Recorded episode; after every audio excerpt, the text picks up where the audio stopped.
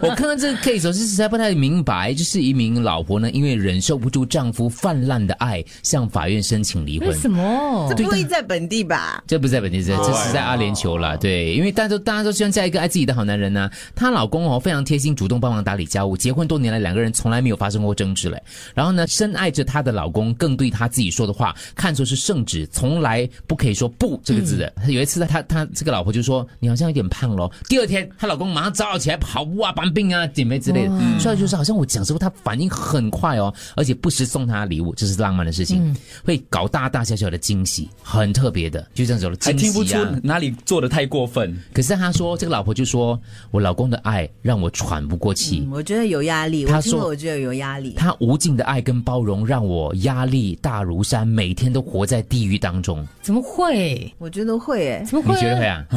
因为其实有些时候，我觉得一般人追求的就是普通的生活。当我做我说什么哦，你你都当圣圣旨的话，哦，另外一方会开始觉得这段感情哦，就是我我是居于高，你是在低，它不平等。你好你老公们人很矛盾啊！当如果他不不浪漫，什么都说没有没有 no，没有物极必反、啊，物极必反，沟通还有很多种层次的，浪漫可能各是其中一个部分而已的。我觉得有些人对你太过好是承担不 了的。我有个例子就是，比如说你吃到很撑了，可是我还一直用我的爱来喂饱你这样子，可是我已经饱了，我已经太多了，你还是给我这样子。所以刚刚丽梅说的沟通是很重要的，因为搞不好刚刚你讲的这个阿联酋的先生就以为我爱你，我就应该要这做个件方事式情，。因为爱有很多种方可式是，如果他们两夫妻真的有坐下来，太太有跟他说：“你给我的爱是有压力的嗯话，可能这个老公就会减少，就不至于走到离婚这一步。对啊，无论你们怎么讲，丽梅都不理解的。她一脸非常嗯 疑惑，就是给我啊， 喂饱我，啊 可是撑死我！人家对你好多好的一件事情啊，么尤其是杜哥刚才举那个例子，对不对？对啊撑死我吧，你就觉得说， 是啊，让你的爱让我泛滥 吧，对不对？对饱对了对还。可以吃到甜 品啊！永远有空间的。对，你可以，如果你真的觉得他太浪漫的时候，你就稍微就先抽离一下。不可以你不能讲为什么不可你以不？可以抽离，你要他告并诉没我有你绑去死哪里。我，他只是对我浪漫而已啊。对，你要让我知道你去哪里啊，这样我我带你去啦，你去哪里？而你要且去哪我你觉要得去哪里抽离，我带你你去。要想嘞，你现在好去哪里哦？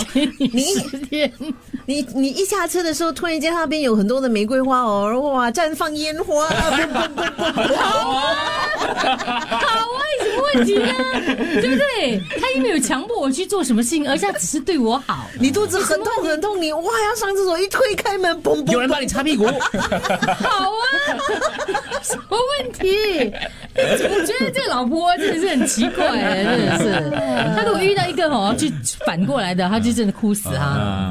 呃，你们早，因为相逢恨晚，我就是那种你要的那 种，你就是那种我要的那种，但是，哎呀，太迟了。 哦，但是我想说的是，我是我总觉得哦，那些如果觉得他的另一半对他太好的话，他会窒息的话，我可以说一句吗？说有可能他对他的另一半的爱没有付到全部。对，嗯呃，更坏的就是说，有可能，呃，他们有做一些对不起他另一半的事，所以他会觉得愧疚，就是说，呃，打个比方说，哦 shit，我还跟我的前男 友或前女友出去，啊但是我又不敢告诉你嘛，就是有一点愧疚嘛，就是做了一些有可能他的另一半不喜欢的东西，所以现在我做了这些东西也没有让你知道，你又一直这样对我这么好，也不所以一定啦我我觉得低啊，你知道吗？有那个对 guilt，你常常最好就前面第一句话了。可是我哦觉没有得去前面听到一次早，丽妹相逢恨晚，我就是那种你要的那种，你就是那种我要的那种。可是